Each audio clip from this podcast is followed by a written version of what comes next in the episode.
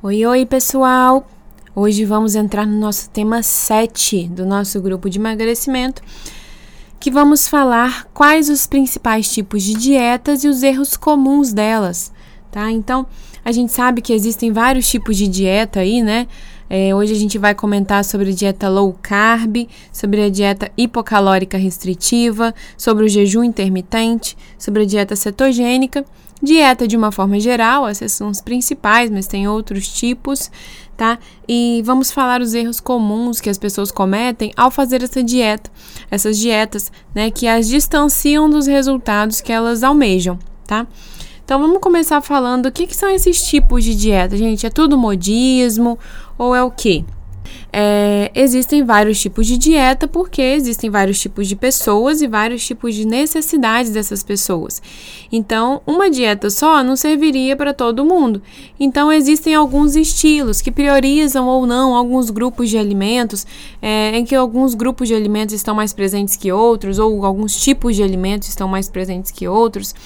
É claro que nesse contexto surgiram muitas dietas da moda que realmente não tem sentido nenhum né? Que geralmente essas dietas elas não foram pensadas por alguém da área, por algum nutricionista, foram pensadas de forma para vender mesmo ou para compor algum algum caderno de, de notícias em alguma revista, né, para compor alguma capa de alguma revista, alguma coisa que tenha um resultado milagroso que realmente não existe. Não existe milagre em emagrecimento, existe trabalho duro, perseverança, é, foco e vontade de fazer. Isso que existe na perda de peso. Não existe milagre nenhum. Então, esses milagres que são vendidos aí com dietas que você perde 10 quilos em um mês, que você seca 5 quilos em 3 dias, isso não existe. E se existir, não vai ser com saúde, você vai estar tá perdendo massa muscular, você vai estar tá piorando a sua saúde e sua alimentação ao invés de melhorar, ok? Então, a gente é, precisa pensar nisso aí ao pensar nos tipos de dietas. É, entretanto, existem alguns tipos, alguns modelos que são plausíveis, que têm o seu valor, né? É, e aí, qual é o melhor? Qual é o melhor tipo de dieta? Qual é aquela dieta que é melhor para você? Gente, o melhor tipo de dieta, a melhor dieta é aquela que você segue por mais tempo. Ah, mas eu acho que eu tenho que fazer dieta hipocalórica porque eu quero emagrecer muito. Ok, uma dieta hipocalórica para quem quer emagrecer muito é bem plausível, mas por quanto tempo você vai conseguir fazer? Você vai conseguir fazer ela até atingir sua meta de peso? Quando você atingir sua meta de peso, você vai continuar, conseguir continuar nela para não ganhar o peso perdido? Como é que é isso, tá? Então, a melhor dieta é aquela que se encaixa no seu estilo de vida, que se encaixa no seu dia a dia, que, se, que você consegue seguir por mais tempo. Ah, então tem que ficar cômodo com a alimentação, porque ah, já que tem que encaixar no meu estilo de vida. Não, gente, é claro que qualquer mudança que você vai ter na saúde vai requerer algum esforço da sua parte, vai requerer você abrir mão de algumas coisas, né? Eu não posso falar aqui que você, ah, come aí do jeitinho que você gosta e que você vai perder peso. Não, não é para isso que uma pessoa procura um nutricionista. Né? A pessoa procura um nutricionista para que ele com o conhecimento que ele tem, te ajude a resolver um problema que você tem, um problema que você vem trazendo, um problema que você adquiriu, alguma coisa que você mudou na sua saúde eh, devido à alimentação. Então, a gente precisa ser bem sincera no sentido de que, ah, se você continuar fazendo da mesma maneira que você faz hoje, dificilmente você vai ter resultado diferente. Mas qual a dieta que você vai realmente seguir? Porque uma coisa é o que eu te passo na sua folhinha de prescrição alimentar.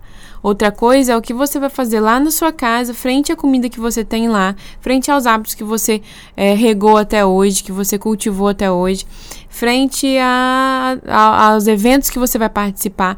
Então eu tenho que estar ligada nisso para te orientar de uma forma global, para que você consiga o resultado que a gente almeja. Ah, os quilos que a gente almeja perder ou a mudança de comportamento que a gente deseja promover, ok? Então a dieta que é melhor para você é aquela que você segue mais tempo. Você já fez alguma dieta que realmente se tornou seu estilo de vida?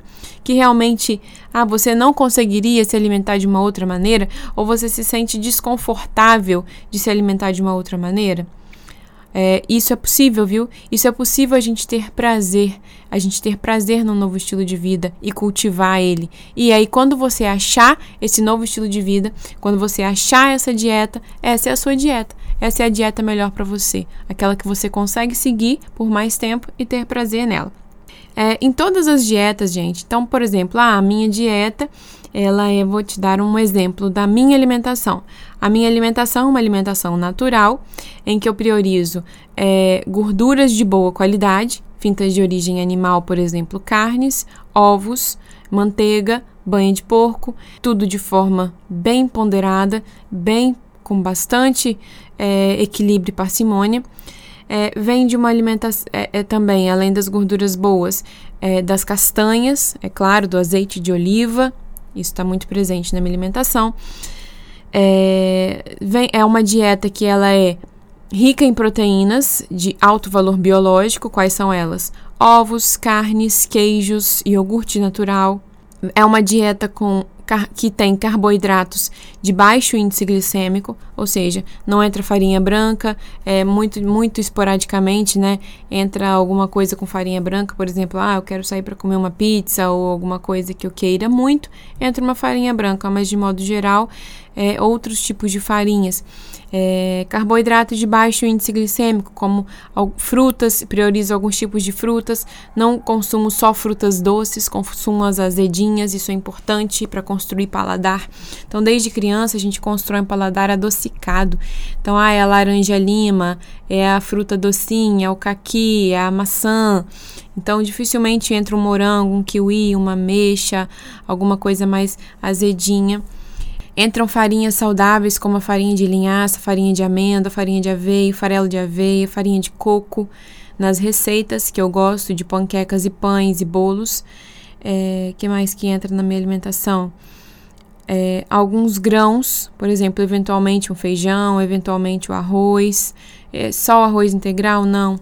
Como é bem eventual, eu não tenho o hábito de consumir arroz, entra o arroz branco mesmo, quando eu estou com muita vontade é, frutas de todos os tipos, vegetais de todos os tipos, queijos, muita coisa, gente, é muita coisa. Uma alimentação restrita é aquela baseada em pão com manteiga todos os dias, com café todos os dias, com arroz, feijão e carne. Por quê? Porque que eu, existe algum problema, gente, em comer arroz e feijão todo dia? Existe um problema se você não consegue variar. Porque se você tem uma base muito sólida de prato, dificilmente você consegue variar da maneira que deve ser. Por exemplo, o meu prato, ele tem muitos tipos de cores em quantidades consideráveis. Né? Por exemplo, tem sempre dois a quatro tipos de vegetais. Então, é difícil você ter uma quantidade, uma variedade desse tamanho se você enche o seu prato de arroz e feijão. Então não é necessário arroz e feijão todos os dias, porque isso fecha as portas para uma variedade que é necessária em saúde e emagrecimento, ok? É, e falando em café, né, que a gente falou aí quando compõe café da manhã, claro que o café não adoçado. E aí, o que, que você me diz dos adoçantes, nutricionista? Os adoçantes, eles, o ideal é que eles não sejam usados, ou sejam usados o mínimo possível, por dois motivos pela qualidade deles, porque são poucos os que têm boa qualidade. Por exemplo, os que têm boa qualidade são os adoçantes naturais, stevia, xilitol, sorbitol. É, ainda assim, algumas pessoas sentem inchaço abdominal com xilitol, tá? Por questões de produzir gases, fermentação do, do próprio adoçante. E aí, se a gente for partir para os adoçantes artificiais, eles sim não são saudáveis. Por exemplo, o aspartame, nem pensar, porque o aspartame ele é um adoçante que já foi considerado cancerígeno, ok? O ciclamato de sódio, sacarina sódica, elas têm sódio na sua composição, então podem aumentar a pressão, podem reter líquido, além de ser um aditivo químico, né, um adoçante natural artificial.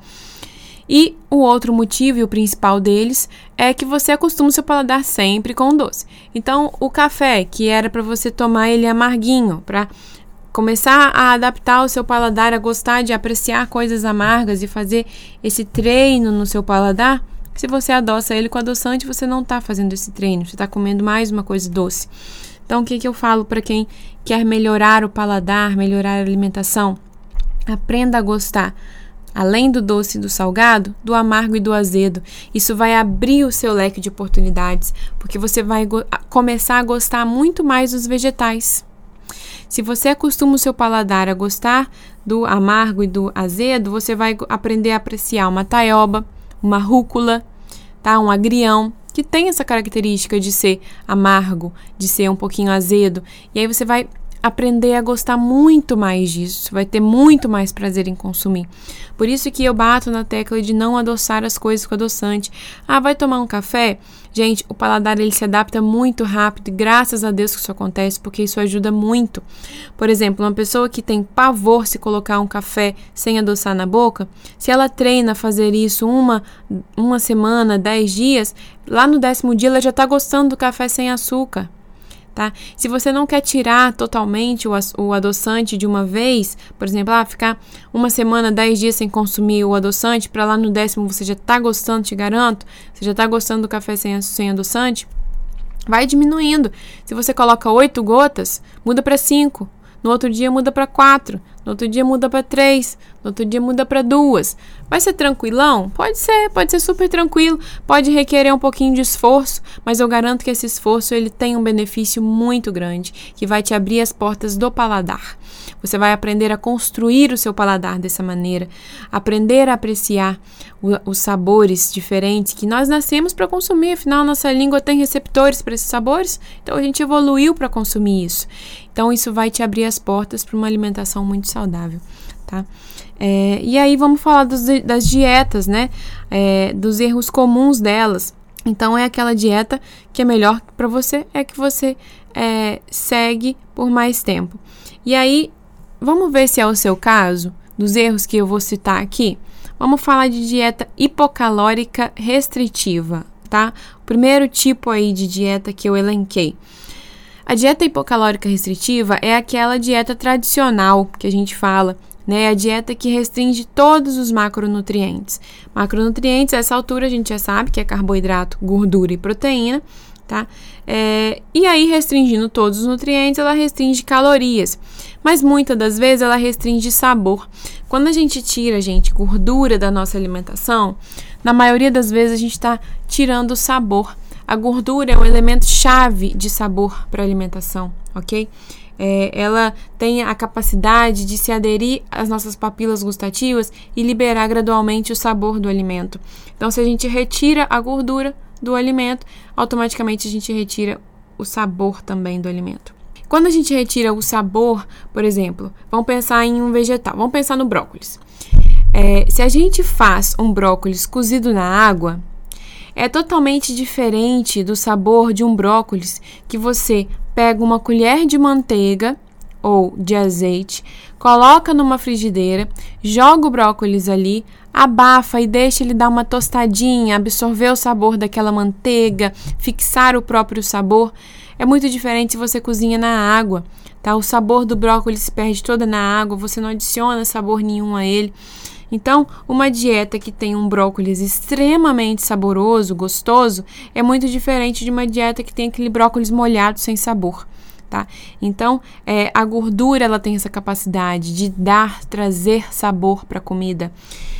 Quando a gente não tem sabor em comer, quando a gente não faz um vegetal bem feito, bem temperado, regadinho com azeite ou com manteiga, é claro que de forma muito é, ponderada, sem excessos, a gente é muito passível a compensar, a procurar uma forma de compensar, porque a gente nasceu para sentir prazer em comer tá? A gente tem isso verificado, a gente consegue provar isso porque a gente aprecia o cheiro da comida. A gente tem a língua repleta de papilas gustativas para apreciar o sabor da comida. A gente libera hormônios de prazer quando a gente come uma comida gostosa, quando a gente vê uma comida gostosa, quando a gente sente o cheiro de uma comida gostosa. Então a gente nasceu para apreciar a comida. E isso é uma questão de sobrevivência. A gente aprecia comida para a gente comer, nos nutrir e assim sobreviver. Então, quando a gente tira o sabor da comida, a gente vai procurar uma forma de compensar. Eu assino embaixo. Você pode ter certeza. Se você come uma comida sem sabor, você vai querer compensar. E aí vem a compulsão alimentar e aquela célebre frase: toda restrição gera compulsão, principalmente se a restrição é de sabor. Se você restringe sabor, isso vai te levar a uma compulsão. Então, esse é um erro da dieta hipocalórica restritiva. Se você restringe todos os sabores, em especial retira toda a gordura, pensa numa carne, num peito de frango, você comendo peito de frango repetidamente, ou se entre esse peito de frango você insere uma costelinha de porco, você insere uma carninha com aquela capinha de gordura, você insere uma sobrecoxa assada com aquela pelinha crocante. É muito diferente de você consumir peito de frango, peito de frango, peito de frango. Uma hora você vai querer recompensar essa falta de sabor e aí vai vir na forma de compulsão.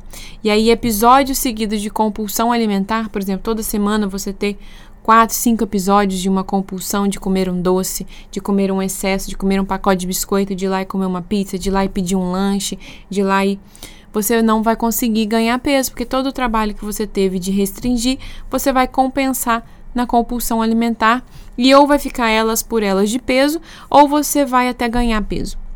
Então é um erro comum de uma dieta hipocalórica restritiva demais, tá? É, e aí, o que, que a gente tem que atentar para compensar esse erro? Trazer sabor para a comida, tá? Trazer sabor de que forma? Fazendo comida com adição de uma gordurinha, azeite ou manteiga. Trazer tempero para essa comida. Não restringir demais nem proteína, nem gordura. Pensar nos carboidratos que você vai inserir, não restringir demais também. Colocar um carboidrato saudável, por exemplo, carboidrato de fruta, carboidrato de raiz e tubérculo, por exemplo, uma batata. Pensa aí, ó, numa batata é, que você assa ela com é, queijo, orégano, azeite, um alinho. Pensa no sabor disso, aquela crostinha que o queijo vai dar por cima da batata. Isso é uma forma natural de você comer uma coisa com sabor sem restringir demais, ok? É, a dieta low carb. A dieta low carb que está sendo muito comentada por aí. Por quê? Ah, porque é moda? Gente, não, não é porque é moda. Para de pensar nessa coisa de moda. Né? Não, não vai julgando os tipos de dieta só porque é da moda, porque está sendo falado. Está sendo falado é porque é preciso estar sendo falado. É porque o que tem se visto nos estudos, porque o que está sendo excesso, que está engordando a população, o que está aumentando as mortes por diabetes, o que está aumentando as taxas de glicose nas pessoas é o excesso de carboidrato. Como que eu combato o excesso de carboidrato? diminuindo carboidrato. E aí no inglês vira low carb, mas pode ser baixo carboidrato em português. Pode ser re redução de carboidrato, pode ser colocar um carboidrato melhor, pode ser qualquer coisa. Porque o que está em excesso é que tem que ser tratado, certo? Está em excesso é o carboidrato, é o carboidrato que tem que ser diminuído. E está em excesso o carboidrato. Porque se você vai na, no supermercado e olha o que, que tem lá, é tudo em excesso de carboidrato. É excesso de doce para as crianças, Tá? Em vez das crianças estarem subindo no pé de fruta e comendo a manga e chupando jamelão e comendo a carambola, as crianças estão comendo balinha, as crianças estão comendo chiclete, as crianças estão comendo doces, as crianças estão comendo inclusive balas na forma de fruta. Tem uma raiva disso danado que faz bala no formato de fruta, que faz bala no formato de ovo. Ai, gente, isso é uma sacanagem com as crianças, né? Poxa vida, não pode ser assim não.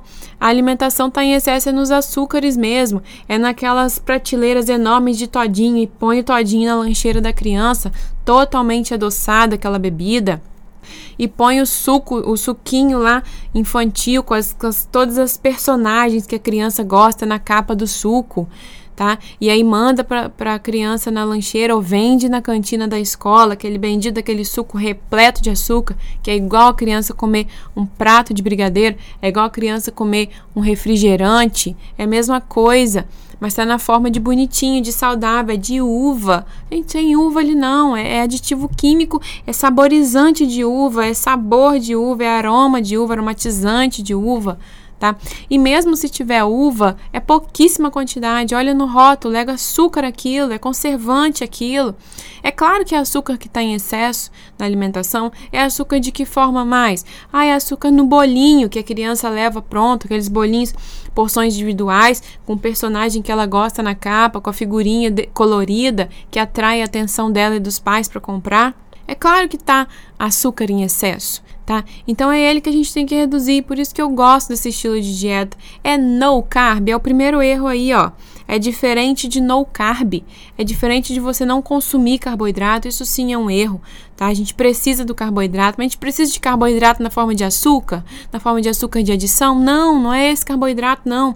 É o carboidrato que a gente evoluiu comendo lá desde os homens primeiros lá. É o carboidrato da onde? Tinha bolinho? Tinha chicletinho? Tinha todinho? Tinha suquinho? Não, gente. Tinha o quê? Fruta, verdura, raiz, banana, batata, pera, maçã, laranja. Tudo isso, é isso aí que é para comer. É isso que é para mandar para lancheira das crianças. Ah, mas meu filho ainda não gosta de é, cenoura. Vê se tem um bolinho de cenoura natural. Tem, né, gente? Isso tem, gente. Bolo de cenoura, bolo de laranja, bolo de maçã, bolo de maracujá, bolo de limão, bolo de chocolate. Tem tudo e dá para fazer tudo isso de uma forma saudável. Não precisa da gente ir na indústria, tá bom? É, então, é, e além disso, não preciso só mandar o bolinho, não. Eu posso mandar a fruta. Eu posso acostumar ele em casa de ter a frutinha no café da manhã. Café da manhã não precisa ser leite com Nescau e pão e biscoito. É para ser fruta, é para ser uma vitamina de fruta, é para ser uma panquequinha saudável, é para ser um queijo, é para ser ovo, uma omelete, tá, gente? Então é para ser comida, é aquilo que a gente vem falando desde o início. E aí a dieta low carb, ela vem para isso, né? Mas aí tem os erros inerentes dela, que são o quê? A gente achar que não é para comer carboidrato nenhum, tá? E aí a ideia é o que da dieta low carb? É manter baixa insulina. Lembra daquele gráfico que eu falei para vocês que se a gente exagera no carboidrato, a gente aumenta a insulina e a insulina é um hormônio de acúmulo de gordura? Então a dieta low carb é para manter baixo carboidrato, baixa insulina e não ficar sinalizando para a gente acumular gordura, tá? Automaticamente, quando a gente reduz a insulina no nosso sangue, a gente não tem uma queda abrupta de carboidrato. Lembra que a insulina coloca todo o açúcar para dentro da sua célula, aí o açúcar no seu sangue cai de forma abrupta e você sente fome. E aí, se você não tiver essa a insulina alta abruptamente, a sua glicose não vai cair abruptamente, você não vai sentir muita fome e automaticamente você vai comer menos. Esse é o princípio da dieta low carb, é que você sinta menos fome e automaticamente coma menos. Então, qual é um erro da dieta? Você comer o tempo inteiro. Você comer de duas em duas horas. Você comer de três em três horas. Você não respeitar a sua fome. Porque é básico, você trai o principal princípio de, da dieta low carb, que é você comer menos vezes, que é você sentir. Porque de forma natural é porque eu vou sofrer, ter que comer menos vezes. Não. Você vai sentir menos fome mesmo, menos necessidade de fazer talvez aquele lanchinho da manhã que você fazia antes não vai precisar dele. Tá? Então, a ideia da, de abaixar os carboidratos ou de escolher melhor os carboidratos é justamente essa: não ter essa queda abrupta de é, glicose e você sentir menos fome e comer menos vezes no dia. Então, se você, ah, eu tenho que comer de 3 em 3 horas, joga fora o principal papel da low carb, ok? É, então, o que, que, eu escrevi aí? Comer menos de forma natural é o objetivo final da dieta low carb. Se você belisca ou come sem fome, não há benefício. Não gera déficit calórico necessário para o emagrecimento. Lembra da base do emagrecimento? A lógica do emagrecimento, nossa aulinha lá passada? Déficit calórico, né? Então, todas essas, essas dietas, elas buscam, elas almejam, elas tem o objetivo de gerar um déficit calórico. Então, se você come o tempo todo, não é possível gerar esse déficit. O terceiro ponto aí, o jejum intermitente. O que é, o jejum intermitente? É você. O que é jejum, gente? Você não comer, né? É, o que é intermitente? Você comer de tempo você não ficar em jejum pleno, intermitentemente, ou seja, de tempos em tempos, você vai comer e depois vai voltar a fazer jejum. Qual é o jejum mais comum? Qual o protocolo mais comum de jejum? É você jantar por volta das 8 da noite, por exemplo, e depois só comer por volta de meio-dia. Você fica aí 16 horas em jejum, aproximadamente. É basicamente não comer o café da manhã. E aí, nesse jejum, você pode o quê? Geralmente, você pode comer, tomar um cafezinho sem açúcar, um chá sem açúcar. Isso não atrapalha o seu jejum e te ajuda a manter o seu jejum. Por que o jejum? Porque, gente, é mesmo o princípio da dieta low carbs. Você emagrece no seu período não alimentado. Então, na low carb, aquela coisa de não comer de 3 em 3 horas, ou não só na low carb, mesmo se você não segue low carb, você não precisa comer de 3 em 3 horas, é justamente para no intervalo entre as refeições você perder peso. Você concorda que se você tiver alimentado, se você tiver comido, você não vai usar suas reservas como fonte de energia? Você vai usar o que você comeu como fonte de energia? Então, para você usar suas reservas de gordura lá da barriguinha, do culote e tal, como fonte de energia, você precisa não estar alimentado para você usar suas reservas, certo? Então, essa é a lógica do jejum intermitente, você ter um estado maior não alimentado, e aí nesse estado maior você vai ter um período maior de usar suas reservas como fonte de energia e um período maior de emagrecimento. E aí qual é o erro disso? Beleza, tá lindo, gente. Ok. É, Vale ressaltar que isso é adaptável, tá? Você se adapta ao jejum, então pode ser um pouco difícil nos primeiros dias, na primeira semana. E existem pessoas que se adaptam melhor ao jejum. Então, se você é aquela pessoa que nem sente muita fome de manhã, por exemplo, você é uma pessoa mais apta a fazer o jejum. É, mais importante do que o tempo que você não está comendo é a hora, é o que você vai comer quando você for comer. Então, esse é o principal erro do jejum intermitente. Você achar que na hora que você for comer, você pode, uhul, comer tudo e mais um pouco. Não, gente. Esse é o principal erro do jejum intermitente. Você achar que pode comer o mundo na hora que você for comer. Não. Você vai fugir do principal, da lógica do emagrecimento, que é o déficit calórico. Tá? Então você precisa do déficit calórico para emagrecer. Não adianta você, ah, então já que eu fiz jejum, na hora que eu for comer, eu posso comer tudo. Não. E aí você tem que ponderar, pensar o que você vai comer e quanto você vai comer. E a última dieta que eu trouxe aí, a quarta e última, é a dieta cetogênica. Ela é como se fosse uma low carb, porém mais restrita. Na dieta cetogênica, realmente é uma dieta de quase nada de carboidrato. É diferente de low carb, é mais próximo de um no carb, tá? Porque a ideia da dieta cetogênica é você gerar corpos cetônicos. Como que você gera corpos cetônicos no, no seu corpo? Você gera corpos cetônicos quando a sua glicemia está muito baixa, sua glicose está né, tá lá no quase no mínimo, e você não é, fornece mais carboidrato. E aí, quando você não fornece mais carboidrato, que é a fonte primária de energia, você produz corpos cetônicos, que é uma fonte de energia quando o carboidrato está muito baixo. Entendeu? Então, quando o carboidrato no seu sangue abaixa, você produz corpos cetônicos, por isso dieta cetogênica, que aí você vai, esses corpos cetônicos, eles vão servir de fonte de energia para o seu corpo. É, e por que cetogênica? Porque você consegue identificar esses corpos cetônicos é, no seu sangue, na sua urina, tá? É, e aí, isso gera uma perda de peso, porque a glicemia bem baixa, você simula um estado não alimentado, tá? E aí, qual é a ideia de você, da dieta cetogênica? É justamente essa, de você é, não estimular a sua insulina, insulina é um hormônio de armazenamento de gordura, porém traz consigo problemas, erros comuns, que são qual? O excesso de gordura e proteína. A pessoa acha que porque ela não está comendo carboidrato, ela pode comer todas as fontes de gordura juntas e todas as fontes de proteína juntas de forma exagerada. Então ela come o bacon, come a carne gorda, come o azeite, come a banha, come a manteiga. Aí ela toma um café com óleo de coco, com abacate, com castanha, com queijo gordo. Aí ela, ela toma também o creme de leite, então ela põe também creme de leite no café ou põe creme de leite em todas as preparações que tem. E aí ela come um monte de amendoim, então ela vai almoçar, ela come a carne gorda, o bacon, o ovo, de sobremesa ela come amendoim com castanha e abacate e coco, entendeu? Então ela e, e come ovo demais, e aí ela come gordura demais e proteína demais. Isso trai o quê? trai o princípio, a lógica do emagrecimento, que é o déficit calórico, tá? E trai também, gente, que gordura e proteína tem muita caloria. Então, esse é o principal erro da dieta cetogênica. Você achar que pode comer todas as fontes de gordura juntas em quantidade grande, tá? Qual que é a chave disso tudo, gente? Que eu já fui comentando ao longo que eu fui conversando com vocês. Bom senso. Não é para sair comendo tudo exageradamente, tá?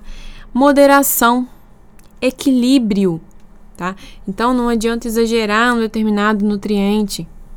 Respeito à fome e saciedade, a gente volta nele, né? Se você consegue respeitar sua fome, você vai comer só na hora que o seu corpo pede, que é a principal hora que você tem que comer, que é melhor do que qualquer nutricionista dividindo os horários da sua alimentação. Se você respeita a sua saciedade, você vai consumir exatamente o quanto você deveria comer. Porque o erro da, da obesidade é justamente esse: a gente ter exagerado durante anos em quantidade. Assim, a gente sempre ter comido quantidade além. E aí esse excesso vira excesso de gordura. Se você respeita a sua saciedade, o seu corpo dita exatamente o que ele precisa. E como que você atinge sua saciedade? Comendo com moderação, comendo devagar, prestando atenção no que você está comendo, tá? Fazendo o seu prato indo para a mesa, não comendo em pé, não comendo distraído. Assim que a gente consegue é, atingir, contemplar e resolver todos esses erros que são comuns da dieta, ok? Um abraço a todos vocês e a gente se fala.